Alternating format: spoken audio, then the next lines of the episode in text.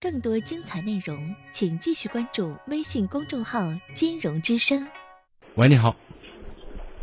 喂。喂，你好。哎，你好。啊，这个是金融老师啊。嗯，我金融。金融老师你好，我想咨询一下那个情感问题啊。嗯。嗯，就是我今年二十六岁嘛，然后我上大学的时候谈了个男朋友，嗯，我们谈了四年，就是家里人不同意。嗯，主要原因就是有三个，第一个就是那男娃个子不高，第二个就是嫌家里是山里的，然后我是。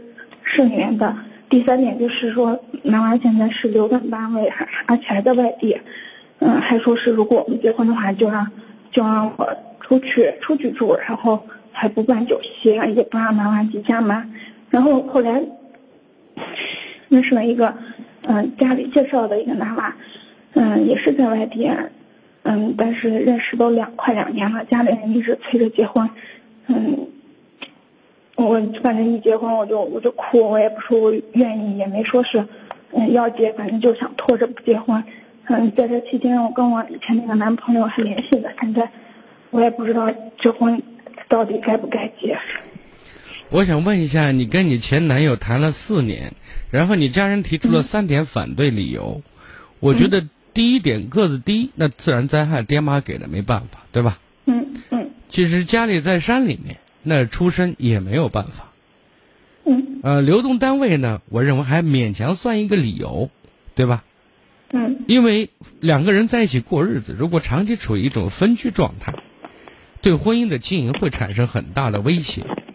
我不知道你把这些问题，其实有没有认真的想过，要维持感情，要经营感情，至少要有条件吧，对吧？嗯。你把这段感情能经营好的条件，这种自信心是什么？我觉得我们俩就是谈了四年，我觉得挺那个的。挺就是我心里，我我愿意为了他放弃这边的工作。你愿意为了他哪怕去献出自己的生命呢？你愿意为了他，是因为你觉得值得。我就想知道这值得是因为什么？值得是什么？是什么让你可以做出这样的决定？能告诉我吗？我觉得他对我挺好的。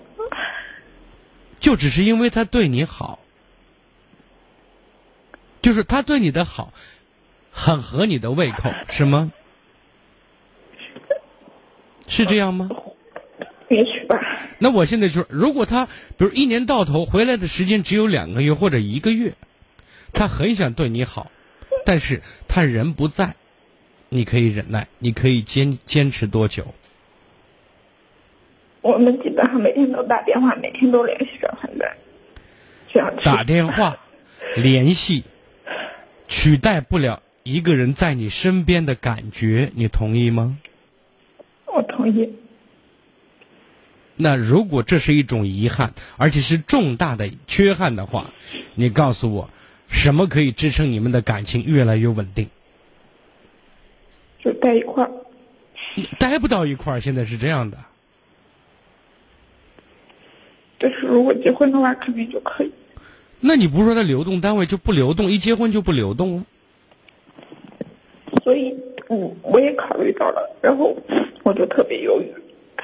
你看，我一至始至终没有说你家人的意见，我是和你就面对面的来讨论。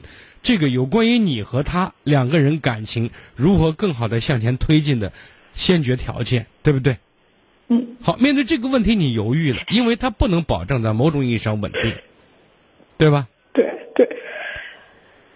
然后你说他只是因为他对你好，我对你好是的，我在可以对你，我不在我怎么对你好？每天你一回家冰锅冷灶的，进左房子是你，右房子还是你，出门还是你。进门还是你一个，别人都是两口子高高兴兴的回家，一起逛街，一起干嘛干嘛的。结果你什么都干不了，像一个活寡妇一样。我不知道这种热情你可以持续多久，对吧？这跟你家人反对不反对无关，这是你自己的事情，你考虑清楚。这种状态你可以持续多久？你可以维系什么？是什么来支撑你？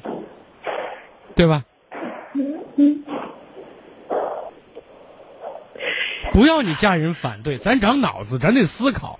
因为一个好背后是有很多点在支持的，不是想好就一个想字就可以好了，知道吗？是跟现实必须对接的，你说呢？嗯，是。那你能对接上吗？不能。那你说不能的话，你不要扯你家人。你现在赢了，你家人没有任何意义，对吧？你一跺脚，你说我就认定他了，死我都愿意，我就要跟他结婚，那谁都拿你没办法，不用死，你都更能达到相关的目的。但是问题是，没人可以替你。后面你一旦做出决定，我我经常说，你也活到二十六岁了，你想，你仔细回味一下，人每个人，包括自己，我们自己是最能鉴别这件事情。当你做出了决定，在什么时候你可以不用不用为你的决定承担后果呢？没有，从来没有。对吧？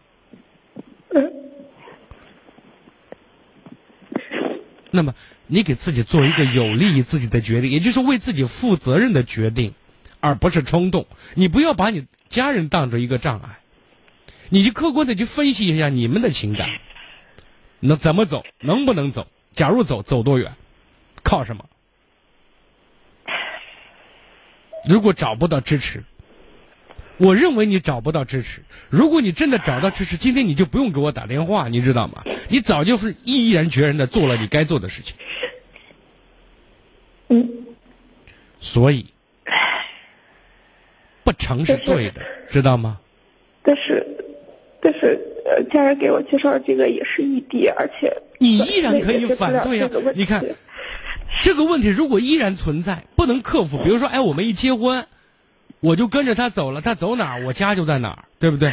或者说，他就回来陪着我，我们夫妻两个一起来打造我们的生活，新的家都可以。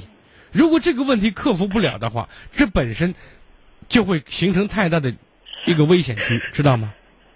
嗯。那你依然可以拒绝。你现在，咱在上班了，毕业了，咱没有人际交往吗？咱没有朋友吗？咱不认识异性吗？怎么老被动的被人左右呢？但是我现在的状态就是，我我我我朋友圈很少，我也不愿意出去，就是认识朋友，我也不愿意接受别人给我介绍的。你对介绍对象有有想法吗？有不接受的成分在里面吗？我觉得有。为什么你对介绍排斥呢？我 就是。觉得我放不下那个男朋友。好，你放不下那个男朋友，我现在想说的意思是，你得想清楚，你放不下是为什么？你想得到什么，对不对？嗯。我刚才说的这些东西，你认为我在胡说吗？我站着说话不是这腰疼吗？啊？不是。对啊，那就是作为你来讲，你是当时你就更应该想明白了，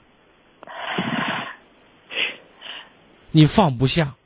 放不下是为什么？好，停留在以前前几年当中，他曾经给予你的美好，对吗？或者说，你跟他谈了四年，你们有身体上的接触，已经有性关系了，然后觉得，哎呀，既然跟这个人都有了那层关系，我就应该就应该跟他结婚，或者他的某些说法、某些想法、某些做法，让你心里很舒服，你有一种留恋。但是你想想，当你一直渴望的东西，一直当只是一瞬。只像流星一样划过天空，然后再没有的话，你再等不到的话，你一旦走出这一步，那是有后果的，那是要负责任的。嗯，明白吗？明白。所以把这些道理想明白，用理性指导行为，而不是用盲目的冲动、盲目的幻觉去指导自己的行为。这些东西是实实在在的。这是最后我想强调一点是什么？就是浪漫、美好的回忆一定是生活当中的非常态，你知道吗？常态是平平淡淡、实实在在，而这背后是现实，是残酷的现实。明白我的意思？明白。二十六了，你不小了，你不能再晃了。我也是这样想的。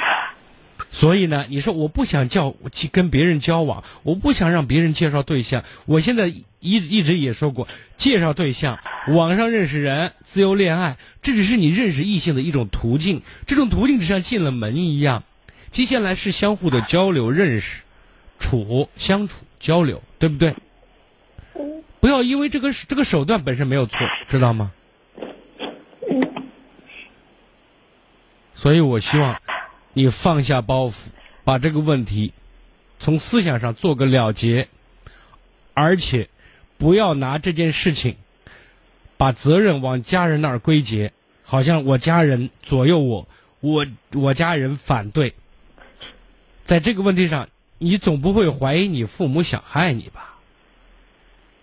我我。知道，但是我觉得他们太看重物质方面的东西。他们看重物质是他们的事情，我在这里没有提让你看重物质，我一直在强调让你要看重人，知道吗？嗯。看重条件，这个条件是指两个人在一起，因为两婚姻是两个人的事，两个人如果没有机会在一起经营婚姻、经营感情的话，那有意义吗？总不能靠做梦吧？是吧？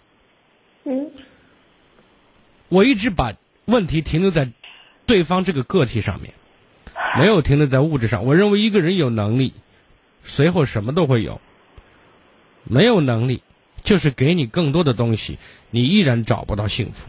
因为物质充分的一种状态，跟幸福没有直接因果关系。但是物质是生存的基础啊。不能饿着肚子过日子，饿着肚子谈恋爱的，对吧？嗯。两者之间并不完全冲突，只是说你把焦点，就是我们说物质为精神服务，最终落脚点在精神层面，它是一个先决条件。那么一个人能满足物质方面的东西，其实在某种方面也证明他的存在能力，他的魅力所在，好吗？嗯，好。我说的意思，希望你能明白。不要拿外力说事想清自己要的，然后大胆的迈出一步。时间不多了，二十七八岁再找不着，你就成大龄剩女了，好吗？好的，谢谢刘老师。再见，嗯。更多精彩内容，请继续关注微信公众号“金融之声”。